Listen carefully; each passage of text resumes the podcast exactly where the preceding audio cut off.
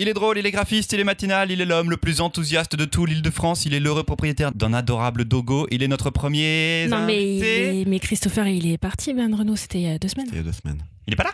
Non, Bah Non. non, faut tourner la page. non, non, c'est- c'était juste pour un épisode. Donc il reviendra plus? Bah non, Hmm, Malheureusement. Et je suis bloqué avec vous maintenant. c'est ça. Ouais. Trop cool. Salaud. On est peut-être moins bienveillant.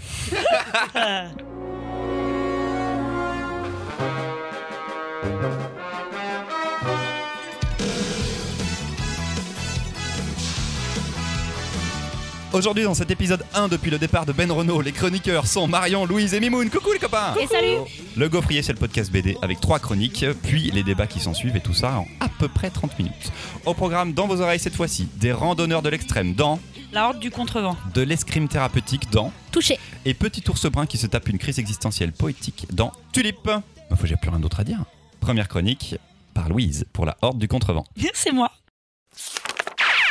Je ne connais pas tellement Eric et Nino et je me demande bien ce qui a pu se passer pour qu'un jour ils décident d'adapter ce qui est pour moi le meilleur roman de SF de ces 15 dernières années, La Horde du Contrevent. Fallait-il pas être complètement fou pour adapter un roman qui ne parle que pendant 800 pages d'un groupe d'hommes et de femmes qui marchent dans le vent, contre le vent, avec le vent. Non, parce que ça, c'est l'histoire, pour ceux qui ne connaissent pas. On a tous en tête des romans dont on sait qu'ils ne sont pas adaptables en BD. La recherche de Proust, pas adaptable. D'ailleurs, on a bien vu ce que ça a donné. Le parfum de Susquin, pas adaptable. Au secours, le film. Bref, on a tous des adaptations bien foirées qui n'auraient jamais dû sortir de la tête de certains artistes. La Horde m'avait mis bien plus qu'une claque à la sortie de la lecture et mes attentes étaient immenses et je ne sais toujours pas comment Enino a fait, car elles ont été comblées.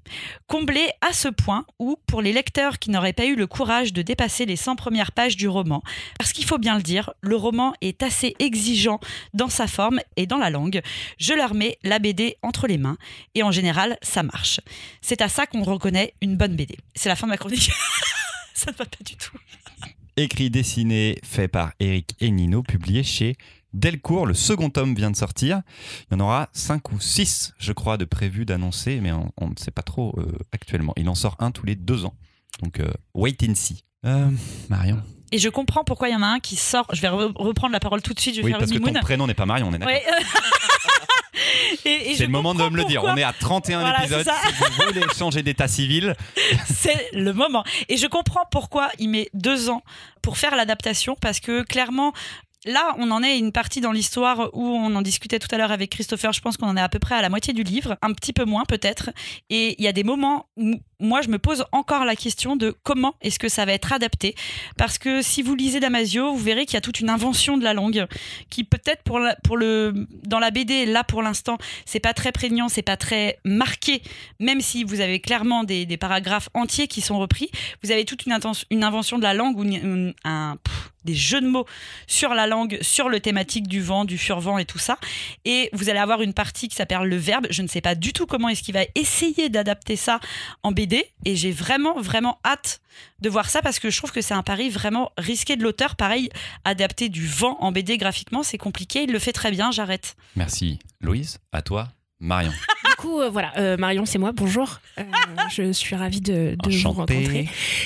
Je l'ai lu une première, le premier tome, je l'ai lu à la sortie. Euh, J'ai pas lu l'intro. J'aurais dû commencer par l'intro. Parce que c'est celle de Damasio. Et c'est l'auteur du roman qui commence par nous dire qu'est-ce que c'est que cette adaptation qui est pas adaptable, qui c'est cet auteur qui arrive pour me présenter un truc, d'un roman que j'ai écrit moi et dont je ne me figure pas les images. Et il finit son intro en disant mais ne vous y trompez pas, cette version de la Horde du Contrevent, c'est celle de l'auteur. Et j'aurais dû commencer par ça dès le début. Et parce oui. qu'à la première lecture, moi, j'ai pas retrouvé euh, ce que j'avais aimé dans le roman. Tout le monde a lu le roman, euh, là, je pense, autour de la table. Ok, on est quatre c'était lecteurs même, du roman. euh, c'était même euh, du coup une adaptation qui était assez anecdotique. Je la reprends pour le Gaufrier et le deuxième tome, Essayons d'être pro. Je lis l'intro et là, ça change complètement ma lecture. Parce que du coup, j'ai arrêté d'y chercher ma lecture du, de la Horde du Contrevent et j'ai lu la sienne, qui du coup tient la route, est bien fichu. C'est un type qui a pensé l'univers, ça on le voit bien, qui est allé chercher les codes, qui les met en place. Une lecture, somme toute, assez classique dans la forme, alors que le roman est parfaitement déjanté dans la construction. C'est finalement pas si désagréable que ça. Je suis pas spécialement, par contre, moi, touchée par les choix de couleurs qui sont faits et qui rentrent dans un. mais qui, du coup, correspondent pas à ma version de la Horde et de ce monde-là. Simplement, là, sur ce coup-ci, c'est pas gênant. Ouvrez euh, cette série si vous êtes amateur de SF, de romans qui peuvent être aussi intimistes. Les personnages sont très très bien gaulés. On va pas se mentir, le matériel de départ est absolument canonissime. Euh, vous l'avez compris, on vous recommande cette lecture de romans euh, sans dessin et euh, de cette histoire avec dessin, pourquoi pas. Essayez les deux, c'est cool. Je suis d'accord avec toi, c'est indispensable de lire la préface de Damasio. Mais vraiment indispensable parce que Damasio. Quand on il a lu le roman. Parce que je pense que si on n'a Oui, pas vrai. lu le roman, Complètement, en oui. fait, on s'en fiche. Parce que, en effet, et quand tu lis, la- pour faire la transition, tu dois faire le deuil du texte. Tu dois faire le deuil du style de Damasio. C'est obligatoire parce que tout Damasio est basé sur les mots, le, le jeu des mots, le langage, le vocabulaire. Il a tout recréé et c'est inadaptable en effet. Une fois qu'on se dit, ok, j'oublie ça, mais j'aime le roman, j'aime l'histoire, j'aime ce qu'il raconte, on peut rentrer dans le premier tome que je trouve très réussi. Il, est, il se passe pas mal de choses alors qu'en fait ça bouge pas énormément parce qu'on va c'est des gens qui marchent depuis 27 ans. L'histoire c'est ça, ça fait 27 ans qu'ils marchent. Ils sont partis d'un point A, le vent souffle toujours dans le même sens et ils remontent le vent. Et c'est ça fait 27 ans. C'est une histoire qui est surhumaine, qui n'est qui n'est même pas envisageable. Moi, euh, dès qu'il y a du vent dans la rue, j'ai envie de rentrer chez moi et de pleurer. Quoi. Je suis ultra sensible à ça. C'est une horreur. Moi, je lis le roman, mais je souffre. quoi. Et, et Enino euh, réussit le premier tome vraiment parce que j'ai fait le deuil du texte. J'ai fait le deuil de Damasio et, et Damasio t'aide à enterrer son texte au départ avec cette préface. Tant mieux. Après, en termes de BD, ça donne une BD d'aventure excellente qui ne sera pas au niveau du roman, mais qui est extrêmement Qui est autre chose. plaisante, qui est autre chose. Il se permet des libertés en termes de bah, d'histoire parce qu'il La manière dont il débute le tome 1. La manière dont il débute le tome 1, les flashbacks, enfin en tout cas les choses dans leur enfance, euh, avant le départ de la Horde, et surtout la mort de certains personnages ou la vie de certains personnages, il y a des choses qui se rajoutent, des choses qui s'enlèvent, et je pense qu'il prend des libertés, et ça me, ça me plaît en même temps. Je fais petit à petit encore le deuil du roman. J'ai trouvé le 2 euh, beaucoup trop bavard par rapport à ce que... C'est compliqué justement, parce que je vous dis que j'avais fait le deuil du texte, mais il n'écrit pas comme Damasio, il écrit comme un auteur de BD quand même. Et c'était un peu plus long de lire le tome 2. J'ai très hâte de lire le tome 3 et les suites parce qu'il y a plus d'action, en tout cas il y a plus de, de moments où ça doit bouger un petit peu plus et où il peut se passer énormément de choses. Mimoun. Comme vous tous, j'avais lu le roman. Comme vous tous, j'imaginais que c'était impossible à adapter parce qu'une écriture euh, difficilement plaçable dans une bande dessinée. De ce que j'ai compris, Enino, euh, ça faisait des années en fait qu'il qu'il- qu'il harcelait Damasio pour adapter euh, la Horde. Et Damasio lui disait non, non, non. Puis Damasio avait un projet de dessin animé. Alors c'était un projet multimédia, dessin animé, jeu Sur la vidéo. Horde, ouais. Ça a foiré totalement, mais à ce moment-là, pour, pour avoir des concepts art, il a contacté Enino. Enino est venu, a bossé, l'a aidé, et là il lui a dit bah, J'ai aimé ton, ton boulot, fais-en ce que tu veux. Alors je sais plus si c'est dans la préface, ça, mais moi c'est une information que j'avais eue. Et du coup, c'est vrai que dès le début, je savais que c'était autre chose. J'ai beaucoup aimé le premier tome. Je trouve que le premier tome a fait vivre cette idée de vent. Je trouve que les choix de l'auteur euh, sont vraiment bons. En effet, c'est autre chose que le, roman. Et euh, comment dire, euh, voilà, je, je, dis pas que c'est une bonne adaptation du roman, c'est autre chose que le roman. En tout cas, on peut pas l'adapter tel quel ce roman et le choix fait l'auteur fait des bons choix en tout cas, ça fonctionne. Le tome 2, et, et d'ailleurs notamment pour les lecteurs qui n'auront jamais lu le roman, c'est parfait. Euh, je trouve ça parfait, on rentre dedans.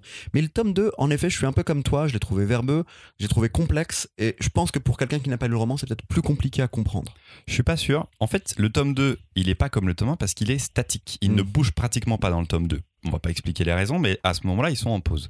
Et ça crée les dynamiques entre personnages qu'on n'a pas encore eu dans le tome 1 parce que le tome 1 était une séquence principalement les deux tiers de l'album c'était un furvent donc un vent extrêmement Ouais. fort qui les force à, à se protéger et, et c'est extrêmement violent et, et on n'avait pas eu ça encore cette posée trouver les personnages euh, leur trouver une, une dynamique qui est qui est liée à qui, comment ça se passe. Et en plus, il y avait eu une mort assez dramatique à la fin du tome 1. Et je trouve que le tome 2 ressoude tout ça pour aller ensuite sur le dernier, la dernière marche, le dernier moment de la, de la horde, du, du, du, du contre, en fait, comme on appelle ça, parce que c'est contre le vent. Et pour moi, c'est nécessaire d'avoir ce tome 2.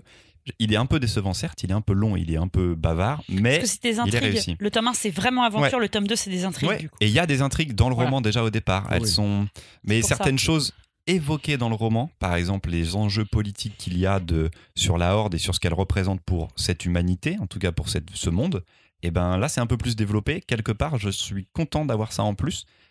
Mais là où la Horde était centrée que sur eux, il n'y avait rien d'autre. Là, on va à d'autres endroits. Ce que je trouve plutôt cool finalement. en tout cas, je, sais, moi j'avais entendu 4 tomes. Euh, je crois au départ, mais il me hein. semble que maintenant ça part à 5 tomes. Voilà. Donc, euh, Et, je pense qu'ils sont partis sur 5. Je crois qu'ils sont partis sur plus parce que c'est un succès et que mm. donc il, peut se permettre de prendre plus de temps et donc d'adapter et de faire plus long parce que les ventes suivent. Le tome 1 a été un gros succès en librairie. Succès. Donc voilà, je suis content que ça prenne un peu plus de temps que ce qui était prévu au départ. Très bonne BD de SF. Mais c'est ça, on est, on est, on est conquis, mais c'est différent. Et mm. nous, je pense qu'on a tous eu la question en, boutique énormément. Qu'est-ce que ça vaut par rapport au roman Et on est obligé de dire, c'est pas la même chose. Alors nous, on avait fait venir, moi je suis dans une librairie de bande dessinée, on avait fait venir le roman qu'on a pas mal vendu. Et soit il y a des gens qui lisaient la BD puis qui lisaient le roman, soit il y a des gens qui disaient bon, je prends le roman, je lirai la BD une prochaine fois. Mais voilà, c'est une manière aussi de faire découvrir le roman, c'est qu'ils ne les connaissent pas. Complètement. Très bien. Deuxième chronique, c'est au tour de Marion qui va nous parler de toucher. Toucher, elles sont touchées dans leur chair, dans leur psyché. Elles, ce sont des femmes victimes d'abus. Elles ne se connaissent pas encore, mais elles vont passer un an les unes à côté des autres, contre les autres, avec les autres, dans un atelier thérapeutique d'escrime. La porte s'ouvre le premier jour, elle est poussée par Lucie, mère d'un petit garçon, et va rencontrer d'autres femmes abîmées. Lucie sursaute souvent, elle dort avec un couteau de cuisine sous son oreiller. Tamara, elle, c'est une jeune fille qui devient agressive quand elle est déstabilisée. Et puis Nicole, euh, de toute manière, elle ne se laisse plus approcher par personne, exception faite de son chien. Elles ont rejoint un atelier thérapeutique sportif, et pas n'importe quel sport, l'escrime. Un sport dans lequel on se touche, de la pointe d'un fleuret, mais dont les protagonistes n'ont pas de contact les unes entre les autres. Un sport dans lequel tout le monde est masqué et où finalement l'adversaire prendra le visage qu'on voudra. Petit à petit, page après page, Quentin Jution nous fait rentrer dans l'intimité de ces femmes très différentes qui font face à leurs démons, qui affrontent leur peur et leur histoire, et qu'on ne s'y trompe pas. Ces femmes sont là parce qu'elles ont subi des violences, domestiques, sexuelles, physiques, elles sont victimes de leur agresseur, de leur entourage, mais ne sont pas des victimes tout court. Tout au long de ce récit, elles décident de faire face à leur histoire respective, de reprendre possession de leurs traumas pour les dépasser. L'auteur a construit cette histoire autour d'ateliers qui existent bel et bien, mais en fait une fiction, traversée par une belle amitié qui se construit au fil des pages.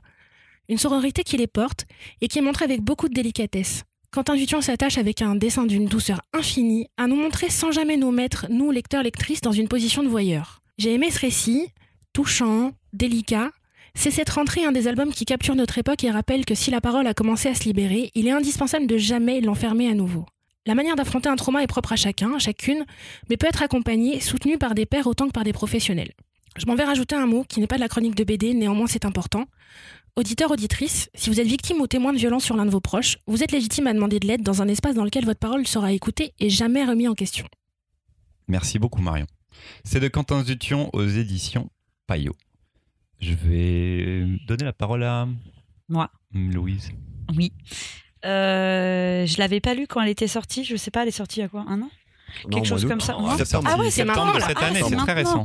Voilà, donc, donc je, on l'a pas pris à la librairie et je pense que c'est un tort. Euh, je trouve que c'est une BD qui est vraiment très très très bonne dans le sujet qu'elle aborde et la manière dont elle l'aborde. Euh, m'a énormément touchée, comme tu l'as dit, la sororité qu'il peut y avoir entre ces femmes et c'est vraiment ça qui est mis en avant dans l'album que j'ai trouvé très très beau. Voilà. c'est pas du tout le moment de rire. je, vais, je vais détendre l'atmosphère. J'ai beaucoup aimé euh, toutes les protagonismes qu'on peut voir dans l'album. J'aurais aimé en savoir plus ou avoir une focale peut-être plus grosse sur euh, la jeune euh, Tamara, c'est ça? Parce que je trouve que c'est celle qui a le, le, le, comportement le plus ambigu ou le plus.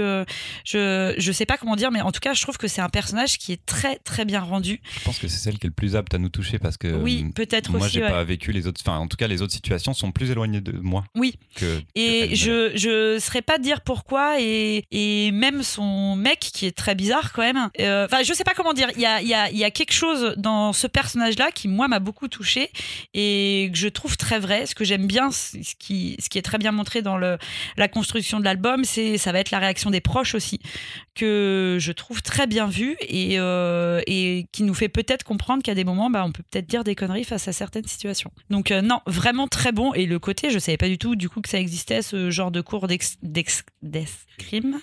Putain, c'est chaud. Protagonisme. Protagonisme, escrime.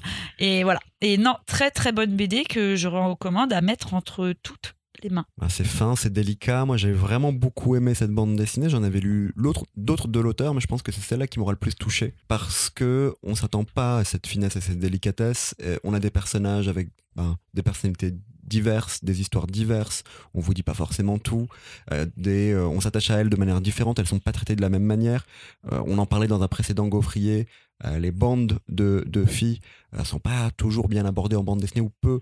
Et là, je trouve qu'on s'attache à elles. En effet, on s'attache peut-être aussi parce que c'est peut-être un peu plus notre génération, mais à, la jeune, on veut savoir plus d'elle, mais en même temps, elle est pas parfaite. Elle a des fêlures, elle a des comportements bizarres, elle a un copain bizarre. Mais est-ce qu'il est vraiment bizarre ou est-ce que c'est elle qui est bizarre? Enfin, on se pose plein de questions, il n'y a pas de réponse à tout. Mais je trouve que voilà, il y a, quelque chose qui m'a touché ben, dans le fait aussi d'effleurer parfois certains sujets. J'ai été. C'est ça. Et euh, d'effleurer parfois le, les sujets. J'ai cru voir, j'ai cru voir que je suis moyennement sur Twitter, mais que quand, Quentin Zution s'était fait un peu bâcher sur Twitter. Euh, ah, tu t'appropries des sujets que tu ne connais pas, que tu ne maîtrises pas, ce ne sont pas les tiens. Bah, je pense que pour le coup, pour pouvoir faire ça, il a dû aller sur place, discuter, rencontrer des gens, et, surtout, il a il réussit à en faire une bande dessinée qui n'est pas cliché. Euh, alors, euh, comment dire? Parce que il, il, évoque la sensibilité, la finesse. Euh, il va pas évoquer totalement l'histoire, il va évoquer les sentiments. Et, et ça, je le trouve ça très fort. Merci Marion. Oui. Et nécessaire. Mais t'as pas dit ton avis. Ben, c'est pour ça que je suis. Je ne ah, dis pas merci, c'est fini. ah oui, d'accord. je disais merci Marion parce que merci pour la chronique. Et, euh, merci à Quentin aussi pour la BD parce que c'est c'est une BD qui est une des plus fortes que j'ai pu lire ces dernières semaines aussi. Ça m'a beaucoup ému. J'ai pas touché parce que c'est un peu trop facile de dire que la BD elle m'a touché, tu vois. Mais, mais elle m'a ému aux larmes. Il y a des séquences. Alors, Quentin Zution, il a. Alors, déjà, j'aime tout ce qu'il a fait avant je trouve que toutes les thématiques qu'il aborde sont des thématiques qui sont extrêmement modernes, qui sont des thématiques qui, qui sont très touchantes. Il avait euh, abordé la transidentité euh, avec Appelez-moi Nathan. Appelez-moi Nathan, dont il n'était pas scénariste. Euh, mais là, il fait toute la BD lui-même. Et je trouve qu'il il s'approche de sujets qui sont ultra sensibles, qui peuvent être casse-gueule énormément. Et il n'y a pas une faute. Il n'y a pas une faute dans le traitement d'écriture parce que qu'elles elles sont pas forcément vraies ces femmes-là, mais en effet, il s'est renseigné, il allait aller dans ces cours d'escrime-là, et je, les trouve émouvantes absolument tout le temps. Euh, graphiquement, donc, l'album a le style de Quentin Zution tout le temps, et puis il y a ces, des fois ces planches de combat, d'escrime, où c'est plus peint, c'est plus juste aquarelle, sans, sans crayon en fait, vraiment pratiquement juste la peinture. C'est éblouissant quoi, mais c'est à en chialer tellement c'est puissant dans son récit à ce moment-là et de ce que ça raconte. Et, et ces trois meufs qui se, rencontrent et qui en parlent, et au moment où en plus moi j'ai compris de quoi ça parlait, parce que je savais pas, j'avais pas retourné la BD, je savais pas du tout qu'on allait aborder ça. Et, et quand je comprends qu'elles sont là et qu'elles mettent le masque et qu'elles sont qu'elles ne sont plus elles et qu'elles peuvent faire autre chose, eh ben ouais, je comprends la thérapie que ça prend, enfin que, que c'est, que le, le, le, passage qu'il y a à faire, le voyage qu'il y a à faire pour elles, c'est c'est extrêmement fort, extrêmement, extrêmement beau. Je pense que c'est un auteur à surveiller de très près parce que lecteur, lectrice de BD, on sait à quel point on revient de très très loin dans les quêtes d'identité de mecs tout seul qui marche et qui désespère sur sa vie de loser, sa femme, ses enfants ou son pas de boulot ou son 30 ans, je me fais chier, je suis un geek. Ça, on en a vu, mais des tonnes, des kilomètres des histoires comme ça.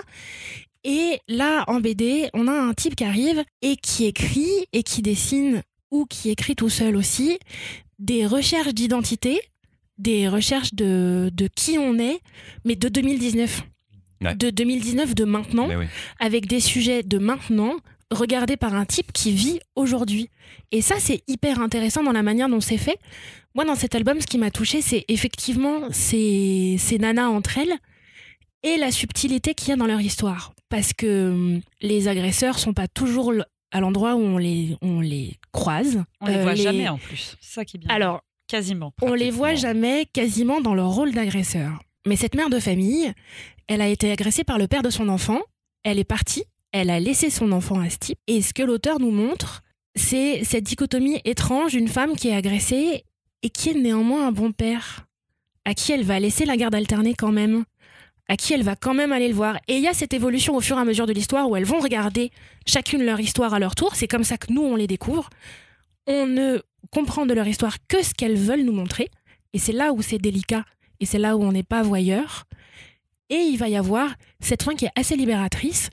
Très sincèrement, en fiction, c'est à regarder d'un peu près. Vous pouvez y aller même sans être, sans avoir le cœur euh, très accroché parce que ça n'est pas violent plus que son propos, ça n'est jamais gratuit. Vous pouvez regarder aussi quelque chose qui est absolument formidable, qui existe sur les internets, en Tumblr et sur les réseaux sociaux. Allez regarder le projet Crocodile.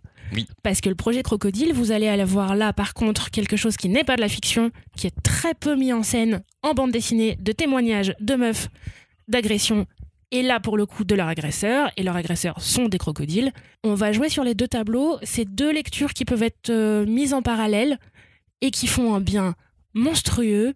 La BD, bienvenue en 2019. La suite va être super intéressante. Ouais. C'était vraiment très fort. Bravo. Cap, clap. On a une troisième chronique. Euh, je n'assure pas que ce soit beaucoup plus rigolo. parce que Il y a un ton qui est un peu bizarre aussi, mais euh, allons-y. Euh, C'est avec Tulip.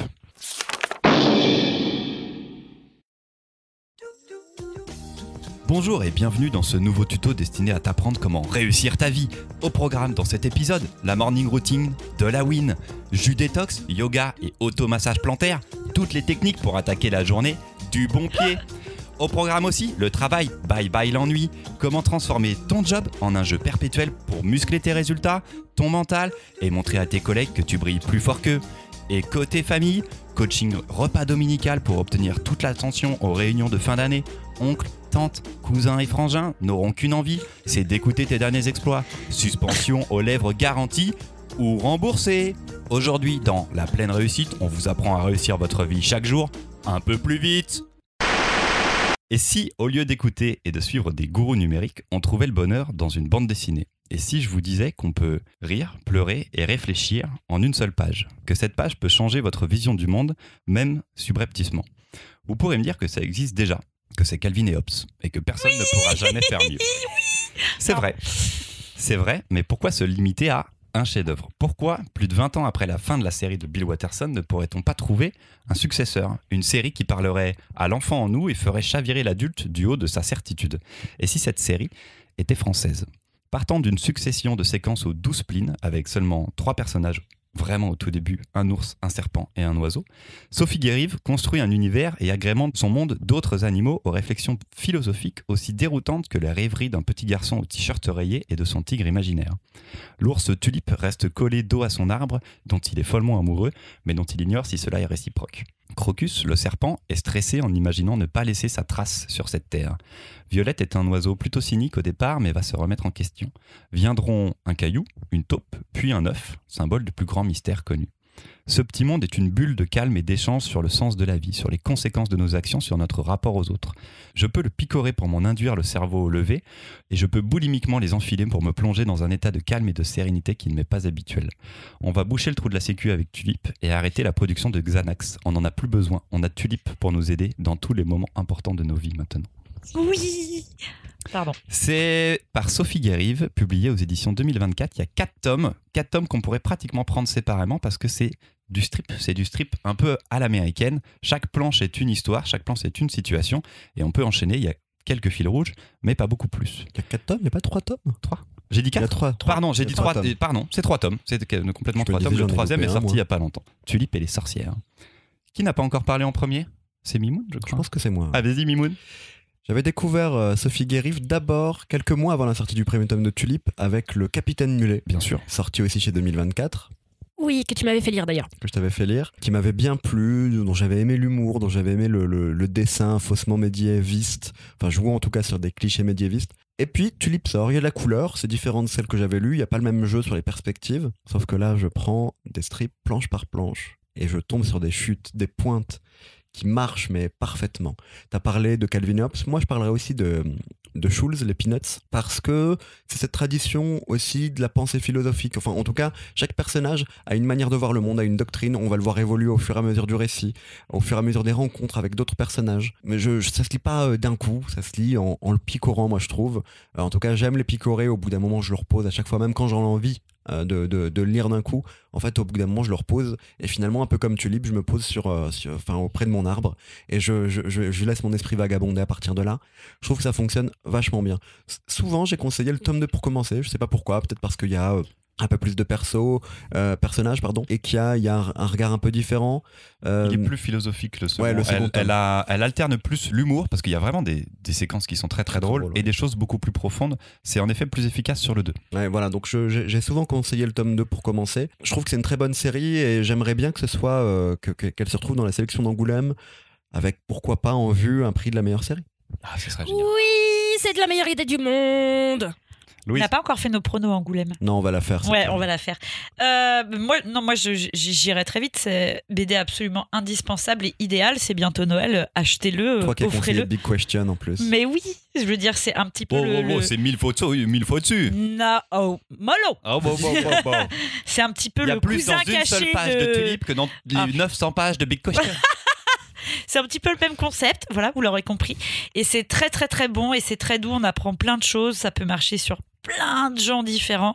C'est absolument euh, indispensable, il faut l'avoir dans sa bibliothèque et c'est trop chou, je suis d'accord avec toi Moon. C'est peut-être pas à lire tout d'un coup, en tout cas c'est à picorer, mais vous pouvez le lire, euh, il y a plein, on peut le lire et le relire et c'est génial. Et Cocorico, c'est du strip français. Oui, et là-dessus Voilà. on est très content. Là, ce qui est fascinant, c'est la maîtrise du format, parce que c'est un petit album, il est discret, il est souple, il a des, des couleurs assez pastel. Ça pourrait être, euh, quand on le croise comme ça, on se dit, bon, de la jeunesse, un nounours, on passe à autre chose. Alors qu'en fait, L'ours mais Barnabé. quelle erreur Mais quelle erreur de s'arrêter juste à l'ours Barnabé.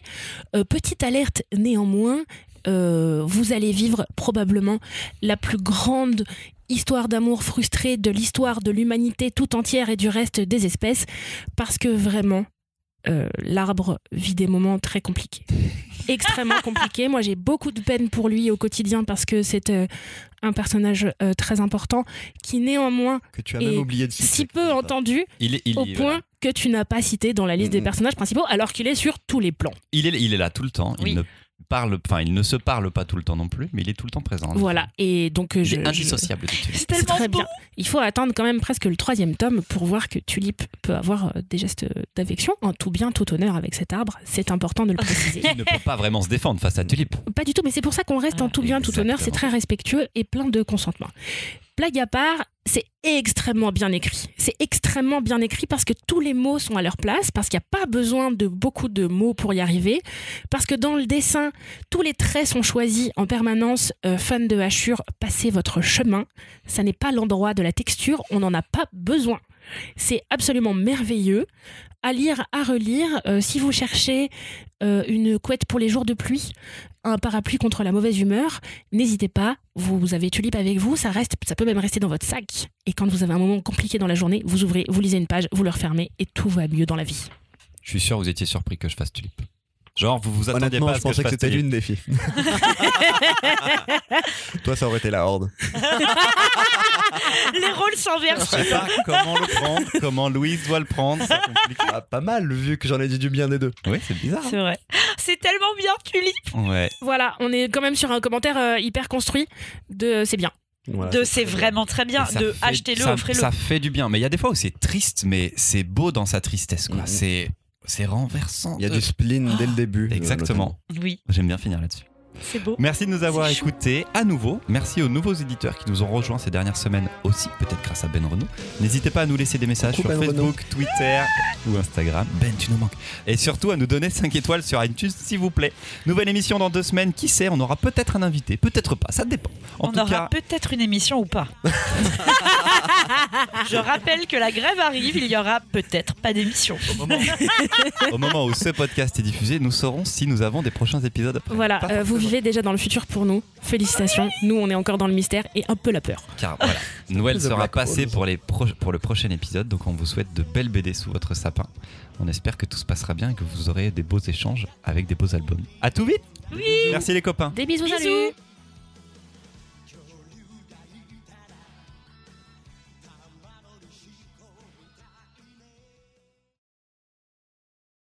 Opogra... Op- op- Au programme. Opogra-